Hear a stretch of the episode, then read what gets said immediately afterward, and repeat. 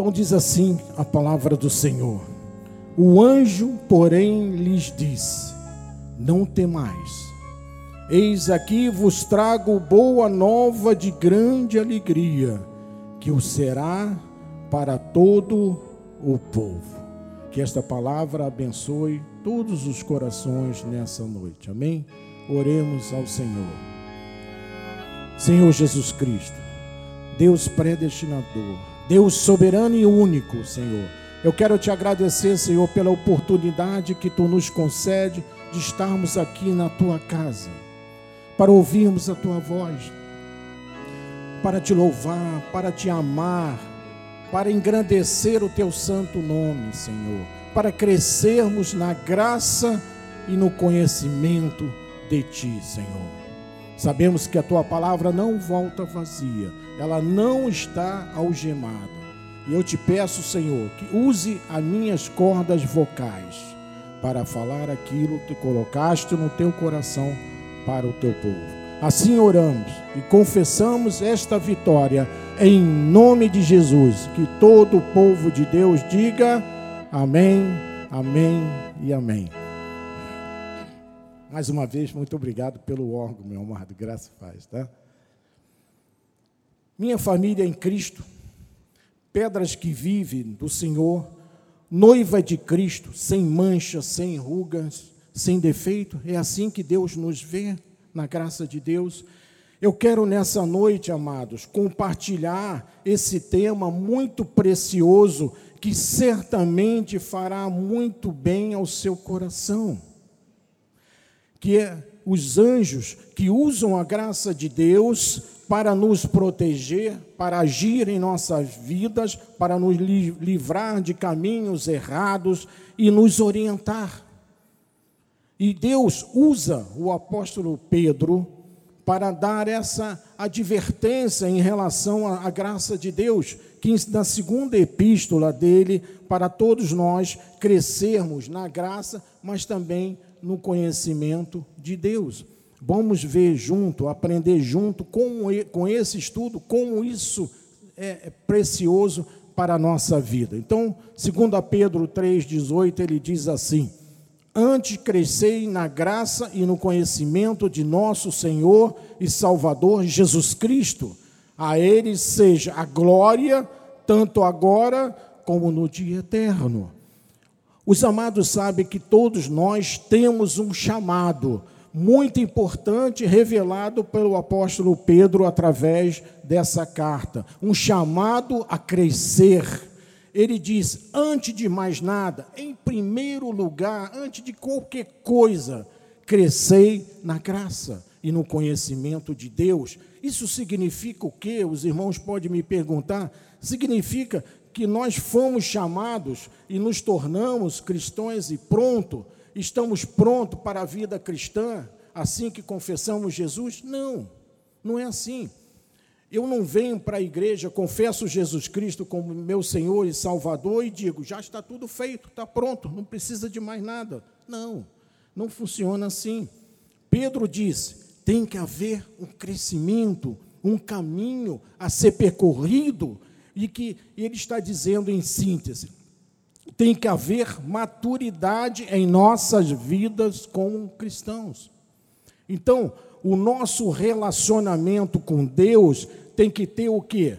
Tem que ter maturidade. Maturidade. Tem que ter crescimento constante a cada dia, dia após dia, de glória em glória, como diz a palavra do Senhor. E tem que ter um relacionamento caloroso, fervoroso e efetivo com o Senhor Jesus Cristo. É assim que deve ser a vida de uma pessoa salva. Amém, amados? Porque todos nós temos dias difíceis, todos nós passamos por tentações, todos nós temos altos e baixos e passamos por, por tribulações. E é aí que os anjos do Senhor ministram a nosso favor. É nesse momento que nós temos os, os, os anjos do Senhor à nossa volta, nos protegendo, nos orientando. Por isso precisamos estar sempre vivendo no Espírito e crescendo na graça e no conhecimento da palavra de Deus. É o que nós estamos fazendo aqui agora. E só assim estaremos preparados para a batalha do dia a dia, com os anjos do Senhor a nosso lado. Amém? Então a graça é a força da nossa vida, quando ela gera em nós um crescimento e uma maturidade completa e plena de Deus em nossas vidas. Você sabe, só no Brasil são 30 milhões de pessoas desviadas, segundo as últimas pesquisas do IBGE, mas elas não se desviaram de Jesus. Ninguém pode se desviar de Jesus. Quem é de Jesus é de Jesus para sempre. Os dons e as chamadas são irrevogáveis. Irrevogáveis, diz a palavra. Mas eles se desviaram das igrejas, se desviaram das doutrinas. Então, o que Deus quer dizer à igreja nessa noite? Que a sua graça é restauradora, ela é renovadora. Quando a pessoa que está na igreja se desvia, se afasta, cai e depois não sabe como fazer para retornar. Olha o que diz Lamentações, capítulo 5, versículo 21, ele fala sobre isso. Ele diz: Converter-nos a ti, Senhor, e seremos convertidos. Renova os nossos dias como Dante no passado. Veja, o profeta Jeremias clama a Deus que renove o coração, renove o coração rebelde do povo judeu e os livre dos erros que o levaram ao cativeiro na Babilônia. E renove todos a Deus novamente. O Senhor está dizendo que há pessoas que às vezes estão 5, 10, 15, 20 anos na obra do Senhor e pode chegar ao momento de perder o seu amor, o seu calor, o seu fervor e muito mais, podem até perder o primeiro amor com Deus. Então, muitas pessoas perdem o primeiro amor, ficam frias, ficam arrefecidas, estão adormecidas e não sabem como dar a volta por cima. E só a graça de Deus consegue restaurar essas vidas e trazê-la de volta ao convívio da igreja. Só a graça de Deus consegue fazer isso. Amém, irmão? Nós vamos aprender hoje quais são as principais razões que muitas vezes as pessoas se esfriam e se desviam. Quizás existe algum irmão nos assistindo pelas mídias sociais que está vivendo dessa forma, está desanimado, adormecidos e desviados da igreja. Mas nós vamos aprender, acima de tudo, quais são as formas de Deus agir através da sua graça para trazer todos de volta sempre. É este é o primeiro amor com Deus que ele quer que todos nós tenhamos. Então, vamos lembrar de um, uma passagem histórica na obra de Deus, que foi o momento em que Pedro nega Jesus. Então, em Marcos capítulo 18, diz assim: Quando estavam à mesa e comiam, disse Jesus: em verdade vos digo que um dentre vós, o que come comigo, me trairá. Uau! Eles estavam preparando a ceia. Jesus estava a algumas horas de passar pelo seu sacrifício na cruz do Calvário, e ele faz essa declaração: Olha, um de vocês vai me trair. Isso foi um choque, foi um choque para todos os discípulos que estavam ali com ele. E disse, continuando em Marcos capítulo 20, é, 14, versículos 29 a 31, olha o que se passou depois. 29.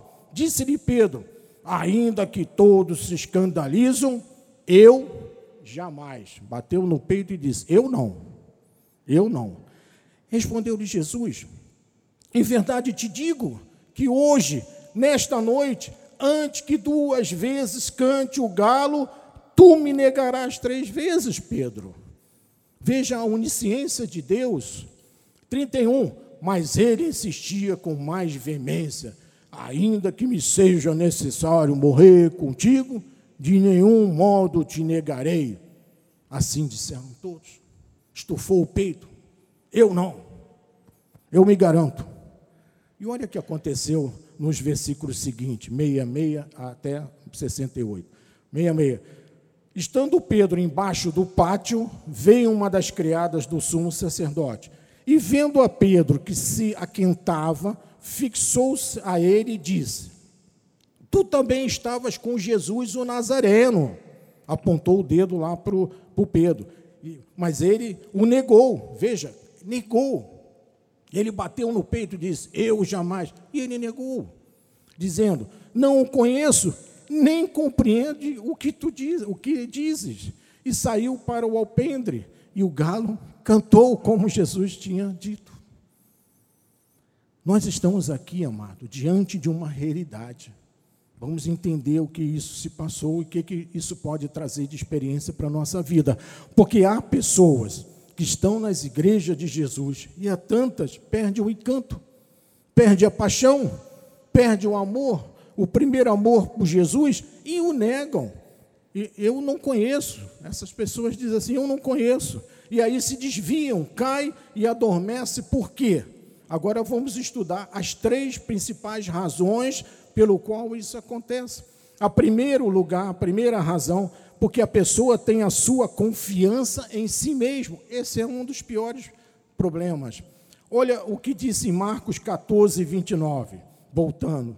Disse-lhe Pedro: Ainda que todos se escandalizem, eu jamais vou fazer isso, Jesus. Pedro estava dizendo o quê? Eu me garanto. Porque eu me garanto, todo mundo vai negar. Eu, eu jamais me negarei. Todo mundo vai desviar, mas eu não. Eu sei quem eu sou. Veja o gesto de autoconfiança que Pedro tinha. Pedro pensava que a sua força estava na sua carne e que todo mundo podia falhar, menos ele. Disse ele: Comigo não, jamais. E o que, que ocorreu? Ele não sabia que toda a carne é engana, enganadora e o que se passou com ele? Pedro negou a Jesus e o que, que ocorreu?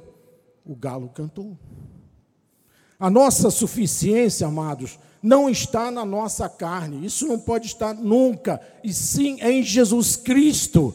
Cristo em nós é a esperança da glória.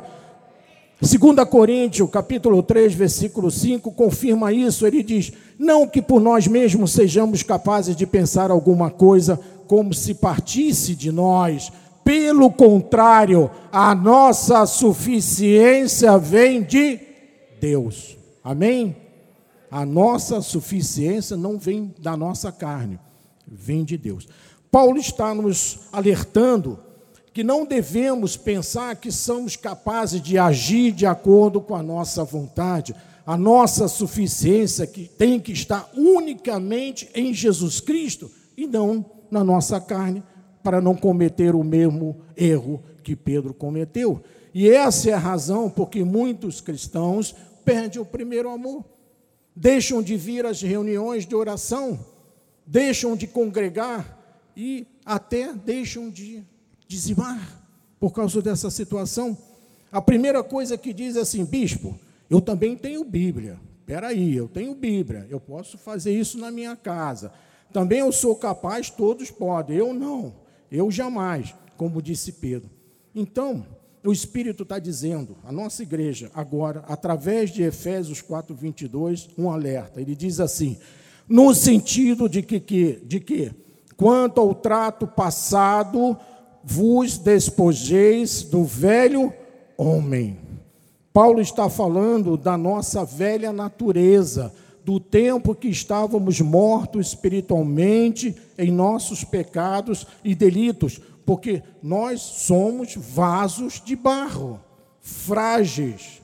E ele continua e complementa dizendo que se corrompe segundo as concupiscências do engano. Então, amados, a autoconfiança é muito perigosa, é destrutiva e deixa sempre a nossa carne prevalecer.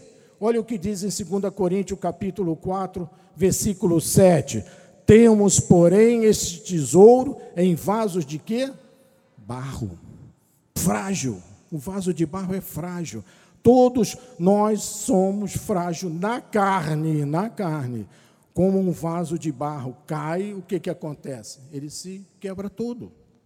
E ele continua dizendo: para que a excelência do poder não seja nossa carne, seja de quem? De Deus, e não de nós. Veja quando Paulo explica de forma precisa isso. A excelência tem que ser sempre de Deus, é de Deus, irmãos, não é nossa, mas a nossa carne continua sempre sendo de barro, frágil, e se eu não estiver sempre ligado à igreja, como estamos fazendo aqui agora, se eu começar a dizer, ah, hoje está muito calor, eu não vou, amanhã vai estar tá chovendo, eu também não posso ir. Olha, amanhã tem jogo do Flamengo no Maracanã e eu tenho que ir lá dar uma forcinha para o meu time, depois eu não venho à oração. Sabe o que, que acontece, amado? Você é vaso de barro. Eu sou vaso de barro. E se não nos estivermos sempre no braseiro, o que, que acontece com a brasa quando sai do braseiro? Ela perde o calor, perde a incandescência. E o que, que acontece? Se apaga. Pode colocar o vídeo. O nosso bispo Mussalã, administrador, me fez esse vídeo para exemplificar o que eu acabei de dizer. Pode soltar, meu amado. Então aqui nós estamos vendo um braseiro. Ali está um homem acendendo as brasas. Esse momento é o momento que nós estamos aqui na igreja. Estamos aprendendo, vocês estão olhando para mim, eu estou passando a palavra do Senhor para vocês. Então estamos aquecidos um com o outro, estamos crescendo na graça, mas também estamos crescendo no conhecimento de Deus. Olha como a brasa já está forte, todas estão, vão ficar incandescentes. Nosso apóstolo lança a palavra, e nós vimos que a palavra é uma semente que penetra no coração de vocês e ali gera uma grande árvore, gera frutos, gera vitória, gera conquistas em nossa vida. Mas se a pessoa começa a dar ouvido ao mundo, ah, hoje eu não vou, meu Flamengo vai jogar. Então semana que vem eu dou um jeito. Chega semana que vem, está chovendo, eu também não vou. Sabe o que acontece? Olha aqui no final o que, que vai acontecer. Olha que, que bonito, olha as brasas. Ó, ali a seta ali. Apagou. Saiu da igreja. Então é assim que, que se passa com a vida do crente que não está fervoroso, não está na igreja o tempo todo. E, e, Paulo diz em 1 Coríntios 10, capítulo 2, ele diz: Aquele, pois, que pensa estar de pé, veja que não caia. Paulo está dizendo para nós não deixar a nossa carne prevalecer para não cairmos. Provérbios 16, 18 fala: a soberba precede a ruína, e a altivez do espírito, o quê? A queda. A queda. Toda pessoa soberba tem que, vai cair e se arruinará. Olha, todos nós somos, mais uma vez, um vaso de barro frágil, a começar por mim. Olha o que eu vou dizer, que é extremamente importante para vocês, amados. Todos nós temos que ter 100%, não é 99,99, é 100% de dependência de Deus. 100% de dependência de Deus, amado. E aí é que os seus anjos entrarão à nossa vida e nos a nossa volta nos protegerá. Nos, nos evitará, evitará que passemos por situações difíceis ministrarão a nosso favor, porque os anjos do Senhor ministram a favor daqueles que amam a Deus, como estamos aprendendo com o nosso apóstolo. Então, nós nunca devemos imaginar um segundo sequer desviado dessas verdades. Sabe por quê? Porque nós não somos capazes de nos autossustentar se não for pela graça de Deus. Romanos 5, 2 explica isso perfeitamente, quando ele diz: por intermédio de quem obtivemos igual acesso pela fé, veja, não é pelas obras, como aí fora as igrejas legalistas pregam, é pela fé, Paulo está dizendo, é pela fé, a esta graça na qual estamos desgraçados. Ah, peraí, deixa eu ler aqui que estava um pouquinho sujo aqui. Estamos firmes quem está firme na graça do Senhor?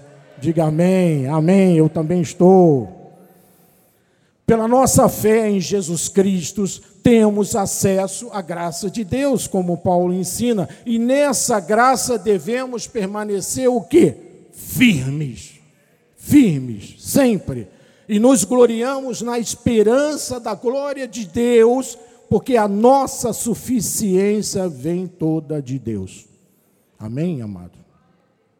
E se não for assim, nós não estaríamos aqui nessa noite eu não estaria aqui nesse altar. Então, porque tanta gente se desvia, são 16, 30 milhões, porque elas acreditam e se garante na sua própria carne. Esse é o problema. Segunda questão, da, por preguiça. Estamos estudando os motivos pelo qual as pessoas se afastam da igreja. O segundo, por preguiça. Muita gente se desvia, se enfraquece, se apaga, como nós vimos ali, por causa da preguiça, a preguiça espiritual. Lembremos que quando Jesus estava para ser crucificado, olha o que Marcos diz no capítulo 14, no versículo 37.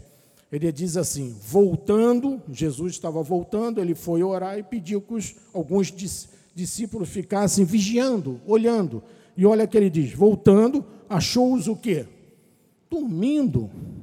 Em vez de estar vigiando, olhando, estavam dormindo. E disse a Pedro: Pedro sempre levava a bronca pelos outros, né? ele sempre era o mais valentão, então a bronca vinha em cima dele. Então Jesus disse: Simão, tu dormes, não pudeste vigiar nenhuma hora, nenhuma hora. O próprio Jesus repreende a Pedro. Ele estava dizendo: Olha, eu vou passar por um rito sacrificial tremendo, eu vou morrer, eu vou para a cruz do Calvário. Eu estive lá orando e pedi que vocês ficassem vigiando, atentos, e vocês estão dormindo. Olha aí a preguiça espiritual, amado. Meu amado, se você dormir espiritualmente por causa da preguiça, a tentação vem e se não vigiar, aí que a gente cai. Depois bota a culpa na casca de banana, sabe? Escorregou na casca de banana e já estava fazendo uma coisa errada. É mais fácil fazer coisas erradas do que coisas certas. Vigiar exige um esforço muito grande, exige uma atenção espiritual, física e emocional. E Deus diz para orarmos, mas também vigiarmos vigiarmos. Meus amados, você pode ser o teu próprio inimigo. O diabo não pode tirar o teu nome do livro da vida nunca. Você não pode se afastar das mãos de Deus nunca. Mas ele pode enganar com a mentira e com a preguiça. Esse é o problema. Hoje eu não vou, amanhã também não vou. Amanhã está calor, amanhã está frio. Isso é preguiça espiritual. Então veja, em Filipenses capítulo 3, versículo 21, olha como Paulo nos orienta. O qual transformará o nosso corpo de humilhação para ser igual ao corpo da sua glória, segundo a eficácia do poder que ele tende até subordinar a si todas as coisas, trazer para ele todas as coisas. Nós temos um corpo de quê? De humilhação a nossa carne quer nos enganar, quer nos envergonhar, quer nos humilhar o tempo todo. Por isso temos que vigiar. Cada vez que alguém não vem à igreja, foi humilhada por a sua carne. Cada vez que alguém deixa de louvar a Deus, foi humilhada pela sua carne.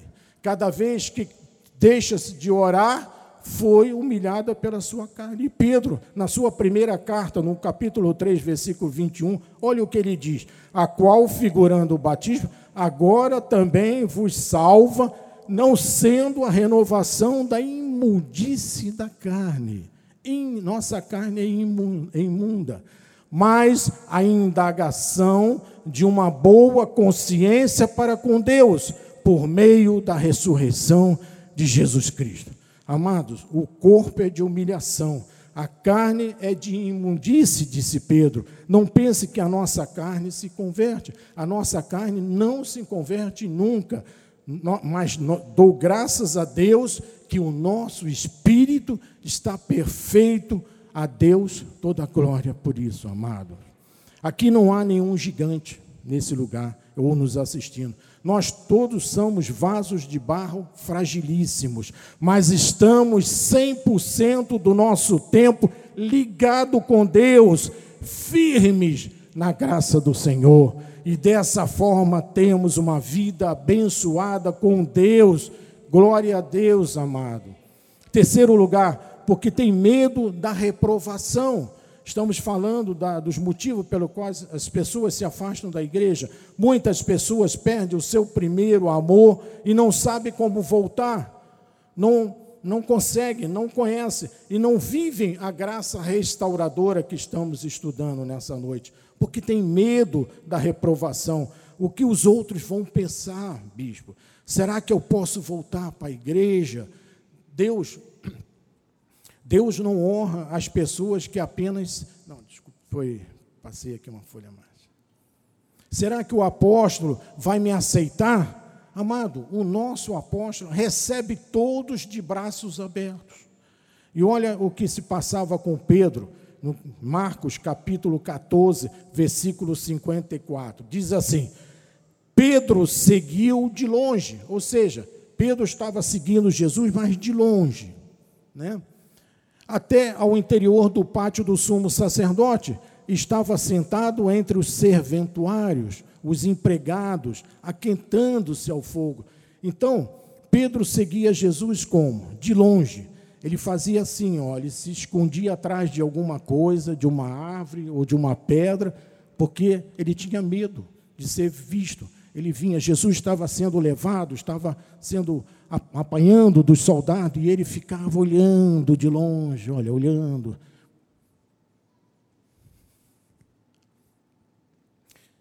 Então Pedro seguia como? De longe. Meus amados, olha o que eu vou dizer. Ninguém pode servir a Deus de longe. De longe. Não existem, mas existem pessoas que seguem a Deus de longe. Olha, trocam o domingo pelo um churrasco. Ah, vou fazer um churrasco aí nesse domingo com a minha família e tal. Trocam o domingo por uma praia. Ô bispo, hoje está muito sol, sol maravilhoso. Eu preciso aumentar a minha quantidade de vitamina D, eu vou para a praia. Trocam pelo Faustão, aquele que faz o Louco, o Louco, que já foi até despedido da Globo. Eu vou dizer a você, que está assistindo pela internet e que está aqui no Rio de Janeiro, olha, você não pode ficar somente na internet. Não pode seguir Jesus de longe.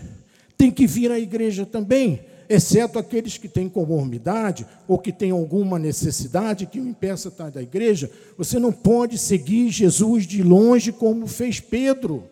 É perigoso. Deus não honra as pessoas que apenas seguem Deus por longe, de longe.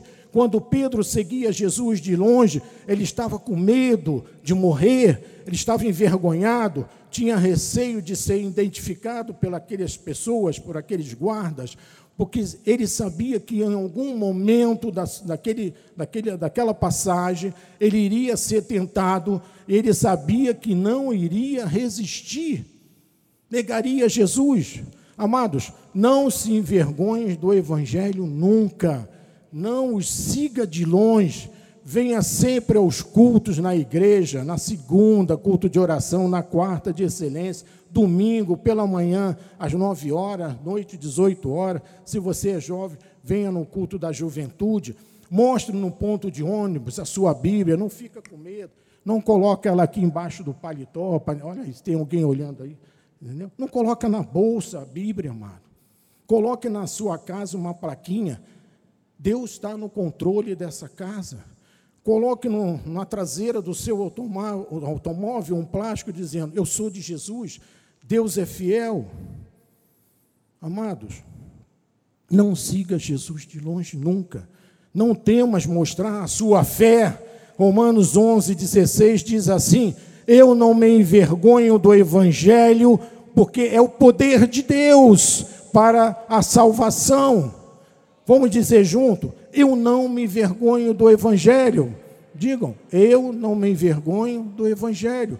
Por que, que eu não me envergonho? Porque é o poder de Deus. Não tenha medo de mostrar a sua fé em casa, no local de trabalho, na escola, em qualquer outro lugar. Faça sempre uma oração antes das refeições. Não tenha vergonha de estar entrar no seu carro e dizer: "Anjos de Deus me guardem". Estamos estudando sobre os anjos. Não tenha vergonha de dizer quando recebe o teu salário: "É de ti, Senhor, que vem a minha provisão para a minha vida". Não tenha vergonha de ser visto com outros cristãos. Não, não siga Jesus de longe nunca. Deus te trouxe para um plano perfeito. Deus quer que você seja a luz do mundo e o sal da terra. Amém, amados? A Ele toda a glória. E que tenha a mente de Cristo e exale o bom perfume de Cristo em qualquer lugar. Deus quer que o nosso ministério seja um, um exemplo, um testemunho para o mundo, ensinando a graça de Deus, a verdadeira graça de Deus e o conhecimento de Deus. Amados, quando se conhece a verdade, temos que estar na igreja sempre. Veja o que diz Provérbio 29, 25. Ele diz: Quem teme o homem, arma ladra mas o que confia no Senhor está o quê? Seguro. Quem confia no Senhor está seguro. Amém? Diga glória a Deus. Glória a Deus, amado. Estamos seguros no Senhor, não temos dúvida disso.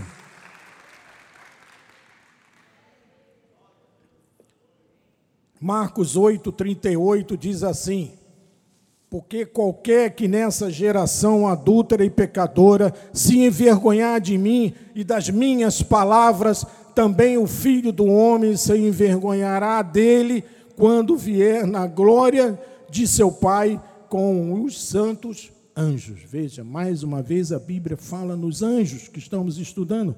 Olha, há dois mil anos atrás, Jesus já chamava aquela geração de adúltera e pecadora. Imagina hoje, dois mil anos depois, o que está se passando na nossa sociedade. Está de cabeça para baixo. Amado, não, nós precisamos de crente que falem, que testemunham, que tenham coragem, seja no trem, seja no ônibus, seja no metrô, fale de Jesus. Se tiver alguém para ouvir a palavra, fale de Jesus, amado. Diga que você é de Jesus, não se esconda como o camaleão mudando de cor. Não, conte como Jesus te buscou, conte o seu testemunho de salvação com ele. Diga que você tem compromisso com o reino do Deus, o reino do Senhor. Estou te dizendo isso porque muitos crentes perdem o primeiro amor, adormecem e se afastam da obra do Senhor. Esta igreja é uma igreja que crê num Deus que é todo-poderoso, que é o Senhor dos senhores, um Deus que é Rei de reis, que é o único soberano, é aquele que é o cabeça da igreja, Jesus Cristo, o nosso Senhor. Glória a Deus, amados. Eu vou dizer algo muito importante: não se junte ao mundo jamais, jamais. Não há nada de bom no mundo aí fora, não há ninguém bom neste mundo, não existe povo melhor nesta terra que os crentes em Jesus Cristo. O nosso apóstolo sempre fala isso, que foram lavados no sangue de Jesus, que foram restaurados, que foram chamados, que foram glorificados e, por fim, foram predestinados. Diga glória a Deus, amados. Tiago 4,4 diz assim: Infiéis, não compreendeis que a amizade do mundo é inimiga de Deus? Aquele, pois, que quiser ser amigo do mundo, constitui-se que? Inimigo de Deus, amado. Então não temos nada com este mundo, não devemos nos misturar nesse mundo. O, o amigo no mundo é inimigo de Deus. Então as pessoas se esfriam, se adormecem, se afastam e quais os sinais desse afastamento? Vamos estudar alguns sinais. Primeiro sinal, deixam de contribuir na obra de Deus. Bispo, eu não vou dizimar porque vai faltar para mim. Eu não vou ajudar na obra porque já tem muita gente ajudando. É a desculpa de quem está querendo sair dessa área. Segundo sinal, param de ir aos cultos. Uma pessoa desencantada com Deus, que perdeu o seu primeiro amor, ele fica igual a um idólatra, um feiticeiro, fica de longe, fica de longe. Vamos ver o que, que vai dar. Vamos ver o que, que vai dar. Ele fica bem entre os serventuários, como o Pedro fez, estava ali na rodinha, batendo um papinho, falando aí do jogo que aconteceu naquela hora lá, que o Flamengo perdeu, não sei o quê. Então, o que, que, acontece com alguém que se desvia? Perde o primeiro amor. Qual é a resposta de Deus? A resposta de Deus sempre é com a sua graça restauradora para trazer essa pessoa para dentro da igreja. Se não fosse a graça de Deus a restaurar essa pessoa, não sobraria ninguém na obra de Deus, amado, porque a Bíblia diz que não há um justo sequer, nenhum sequer. A graça diz assim em Efésios, capítulo 2, versículo 8 e 9 diz no 8: Porque pela graça sois salvos, não é pelas obras, é pela graça que nós somos salvos, mediante o que? A fé a fé. E isto não vem de vós, porque é dom de Deus. Agora vamos ver por que, que não é pela graça. Veja o versículo 9. Não de obras, para que ninguém o quê? Se glorie na sua salvação. A glória é de Deus, para quem ninguém se glorie. Então, somos todos salvos pela graça, continuamos a viver a nossa vida pela graça, morreremos pela graça. Porque se for pelas obras, a pessoa diz: fui eu que fiz, ó, bate no peito, ó, fui eu que fiz. Eu é que aquele ali se salvou porque eu fiz. É, foi o meu joelho sangrando que ele foi salvo. E aí o galo canta. E como fica, amados, quando o galo canta? Olha o que aconteceu lá com Pedro. Eu jamais vou. Olha, o galo cantou. Mas, meus amados, quando nós ignoramos a vontade de Deus, quando nós entramos em desobediência, há consequências. Você não perde a tua relação com Deus, nem a tua salvação, que é eterna, porque quem é de Deus é um espírito com Ele, diz a palavra, mas pode perder a comunhão com Deus. E uma pessoa sem comunhão com Deus, como é que ela fica? Muito vulnerável, muito vulnerável. Mas Deus não rejeita o cristão. Por que, que Deus não rejeita o cristão? Vamos ver o primeiro ponto. Porque o amor de Deus é incondicional. Ele não ama como nós amamos. Ó, oh, eu te amo porque você é linda. Ah, eu te amo porque você é maravilhoso. Não é assim, Deus não ama assim. Veja, Lamentações capítulo 3, versículo 22 diz: As misericórdias do Senhor são a causa de não sermos o que? Consumidos. Porque as suas misericórdias não têm fim. Amém, amados? Não tem fim. Amados, Deus é sempre bom. Deus é bom sempre para nós. Deus não rejeita o cristão nunca, porque o amor dele é incondicional, amado. E as suas misericórdias não têm fim. Segundo lugar, porque a nossa salvação não é baseada em obras. Porque se eu andasse pelas obras, como as igrejas aí fora, acabaria o primeiro amor com Deus. A minha salvação tem que ser baseada na graça de Deus pela fé. Pela fé, é assim que nós fomos salvos. Olha o que diz Romano 9,16. Assim, pois, não depende de quem quer ou de quem corre, mas de usar Deus a sua misericórdia, amado. Usar a sua misericórdia. Deus é misericordioso, as suas misericórdias se renovam todas as manhãs na nossa vida. Quando os amados abrem os olhos pela primeira vez de manhã, as suas misericórdias já se renovaram. Deus é misericordioso e as suas misericórdias são não tem fim.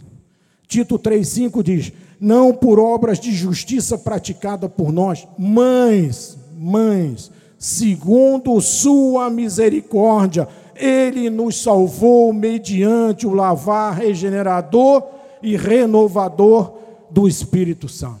Amém? Joás, tem aquele quadro?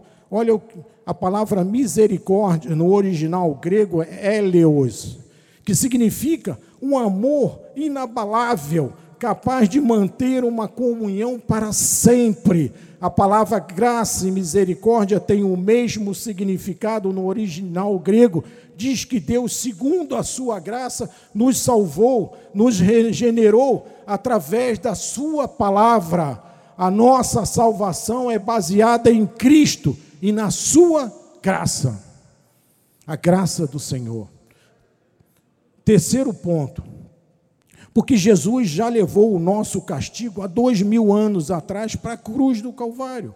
Amado, Jesus já pagou o preço através do seu sangue de todos os nossos pecados, passados, presentes e futuros.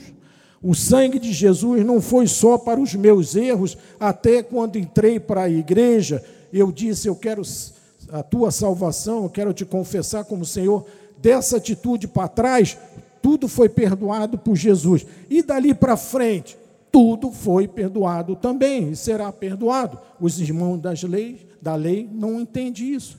Amado, o seu efeito é eterno e é para sempre. Portanto, o preço já foi pago. Ele não rejeita, porque ele levou os nossos castigos e encravou na cruz do Calvário. Veja, 1 Pedro 2,24 confirma isso, carregando ele mesmo em seu corpo, sobre o madeiro, os nossos pecados, passados, presentes, futuros, para que nós, mortos para os pecados, veja, mortos para os pecados, vivamos pela a justiça, por suas chagas foste sarado.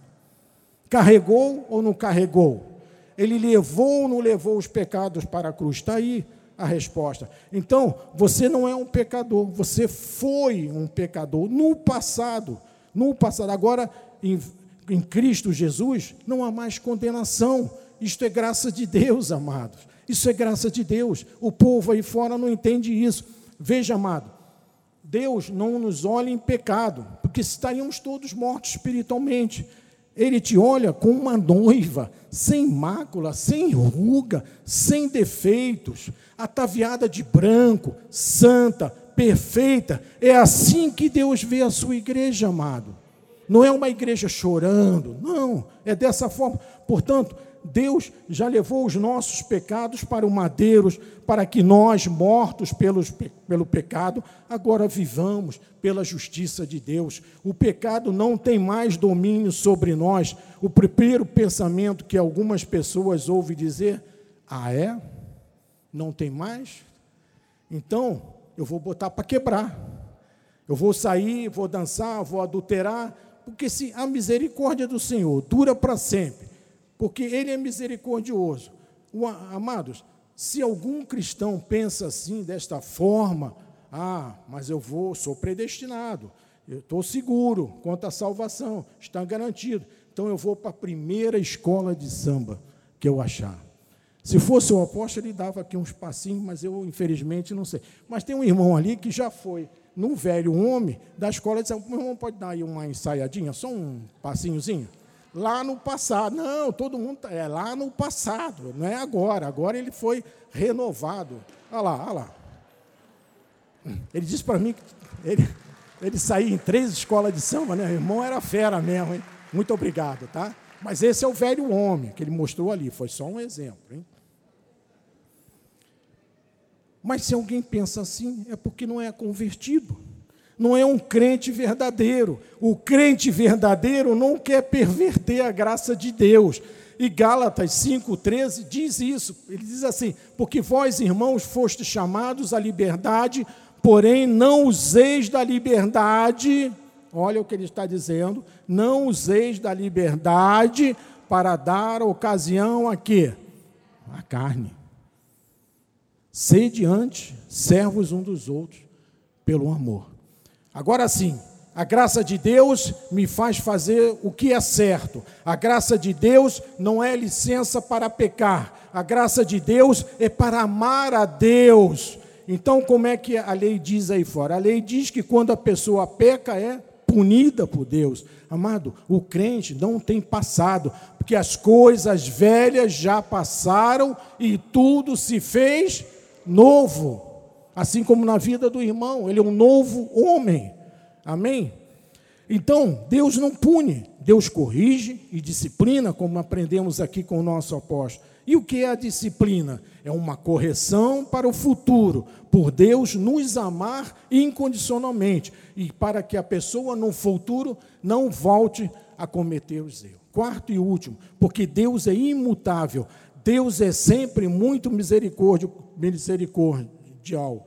Salmo 51, 12 diz: Restitui-me a alegria da tua salvação e sustenta-me com um espírito voluntário.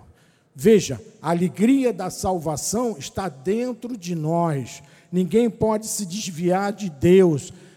Deus não é uma coisa frágil como a lei prega. Deus, quando cobre, cobre de misericórdia mesmo, amados. O mundo não temos ninguém amigo.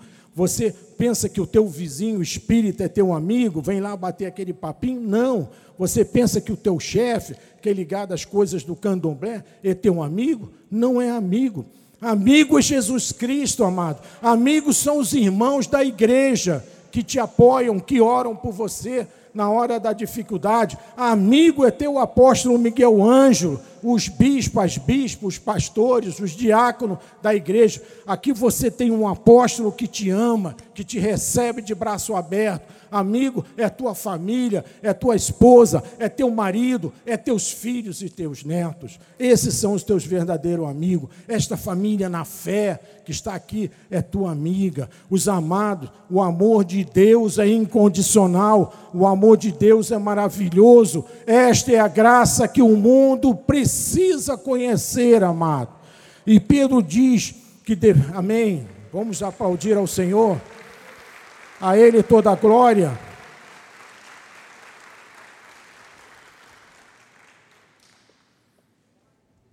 O amor de Deus é maravilhoso.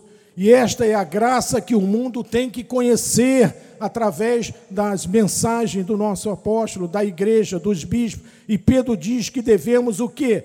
Crescer nesta graça e na sua palavra, a graça restauradora. E aí os anjos do Senhor estarão a nosso redor, estarão ministrando sobre a nossa vida, a vida dos nossos filhos, como saímos na rua, as balas passando de um lado para o outro, mas ela não te atingirá, porque ali tem um anjo colocando uma mão na, na frente daquela bala, Senhor. E eu termino com Isaías 40, vamos ler do 29 ao 31. Amado, essa palavra resume tudo o que nós aprendemos até agora. Diz assim no versículo 29. Faz forte ao cansado e multiplica as forças que não têm nenhum vigor. Versículo 30. Os jovens se cansam e se fadigam, os moços de exausto caem. Mas, no versículo 31, mas Aqui é para aqueles que estão na graça, é para aqueles que estão em comunhão plena com Deus, aqueles que estão sempre na igreja, não ficam só na internet, vêm para a igreja também. Por isso tem um mais de Deus. Os que esperam no Senhor, aqueles que estão firmes na graça, quem espera algo do Senhor nessa noite? Eu espero e preciso muito dele. Renovo as suas forças. Você que está precisando de um, de um algo que possa mudar a situação que você está vivendo. Sobem com asas como águias, correm e não se cansam, amados. E mais, caminham e não se fadigam, porque Deus é fiel. Então, o que vamos fazer depois dessa palavra? Vamos ter medo de enfrentar as adversidades da vida? Não. Nós temos os anjos de Deus nos protegendo, mais uma vez eu falo isso. Vamos ser pessoas corajosas, vamos ser pessoas otimistas, que vão à luta, que não se desviam nunca do caminho de Deus, porque quem fez a promessa é fiel, amado. É Jesus Cristo, porque vivemos de modo digno, porque já temos o nosso coração purificado de má consciência, porque sabemos que tudo, tudo coopera para o nosso bem, sempre. Amém? E o que tudo isso produz em nossa vida para terminar. Já são nove horas. Para terminar. Se Deus é por nós, quem será contra nós? Se Deus é por nós, amado, quem, quem será contra nós? Amém? O povo dessa igreja ama Deus. Com chuva, sem chuva, com jogo, sem jogo, com calor ou sem calor, esse povo ama a Deus. Nós amamos a Jesus, amado. A Ele, a Ele, toda a glória para a nossa vida, amado. Jesus Cristo, o nosso Senhor, o nosso Salvador. Amém? Assim seja, assim diz o Senhor. Amém? A Ele toda a glória, amado. E se alguém estiver nos assistindo pela internet, que está vivendo essa situação, está desanimado, está afastada da sua igreja, que sais nossos irmãos que tiveram sentado aqui por muitos anos, que deram ouvido à, à voz do engano, porque a internet, quando ela é usada para o bem, é ótimo, mas ela também é usada para o mal. E muitas vezes se defama as pessoas pela internet. Quando você fala uma mentira para uma pessoa várias vezes, essa mentira passa a ser verdadeira. Passa a ser, mas não é. Então, se o irmão saiu daqui porque se aborreceu com alguma pessoa aqui, um pastor, um bispo, volta. A graça restauradora. Só essa igreja prega a verdadeira e genuína graça de Deus. Nem mais um outro lugar prega essa mensagem. Não tem. A minha filha e meu genro deram um testemunho aqui há duas semanas, não sei quem viu. Estavam aqui, se mudaram para a Barra, foram para uma igreja famosa lá na Barra, que até o pastor é amigo do presidente, e sua vida foi de poço abaixo. E ela, eles perceberam e voltaram em 2019. E a sua vida mudou. Estão de novo decolando. Estão crescendo novamente. E não querem mais sair. Então, se você está nessa situação, meu amado, domingo nós temos um culto de ceia. Uma oportunidade de celebrarmos a Deus junto com o nosso apóstolo, que estará aqui de braços abertos para receber. Tudo passou ficou para trás. É um novo momento, é um renovo na sua vida, amado. Não perca essa oportunidade. Em nome de Jesus, amado. Porque eu sei que tem muita gente nessa situação. Deus está falando ao meu coração nessa hora. Não perca essa oportunidade, amado. Próximo domingo, ceia do Senhor, venha para cá, traga a sua família toda. Dê o seu testemunho, grave um videozinho e manda para o nosso apóstolo eu me arrependi, eu cometi um erro, eu não devia ter saído. Vamos orar ao Senhor. Senhor Jesus Cristo, muito obrigado, Senhor, pela tua palavra que foi pregada nesta noite. E ela não volta vazia, Senhor, porque sabemos que ela não está algemada. Ela está alcançando corações, não só aqui, mas muito longe, Senhor, muito longe, que sais pessoas aí passando por dificuldades estão aí numa UTI do hospital por causa desse maldito Covid-19, estão desempregadas, não conseguem voltar ao trabalho, existe crise na família e, as e os casais estão quase se separando, mas a tua graça, Senhor, é restauradora. Nós aprendemos isso, Pai, porque Pedro diz: crescei na graça. Então, Senhor, em nome de Jesus, alcance todas essas pessoas agora, onde elas estiverem, Senhor, com a tua graça. Cura, Senhor. Transforma vidas. Abre portas de emprego, Senhor. Restaura famílias. Restaura filhos que estão afastados das famílias. Em nome de Jesus, Senhor, eu clamo agora nesse momento. Essas pessoas que saíram daqui porque deram ouvidos a vozes erradas, vozes do engano, Senhor, busque essas pessoas e traga para cá, Pai. Que nós possamos ver nesse próximo domingo nossos irmãos queridos que estavam aqui louvando, engrandecendo o nome, vivendo nessa graça, e agora estão aí nessa lei, Senhor. A lei é maldição, Senhor. A lei é maldição. Então, Senhor, muito obrigado por tudo aquilo que nós aprendemos nessa noite. Em nome de Jesus. Amém. Então vou, amém. A ele toda a glória, amado. A ele toda a glória, Senhor. Então aqueles que precisam sair, estendo as mãos para o altar, se citam à vontade.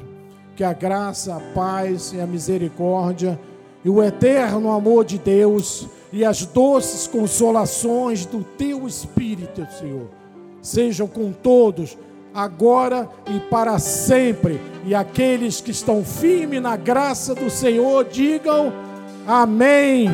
Amém, Senhor. Digam com força. Amém. A Ele toda a glória, Senhor. A Ti, Senhor, toda a glória e todo o louvor. Então, que os anjos do Senhor vos acompanhe até as suas casas em segurança, ministrando pela sua vida. Amém? E domingo, 9 horas e às 18 horas com o nosso apóstolo.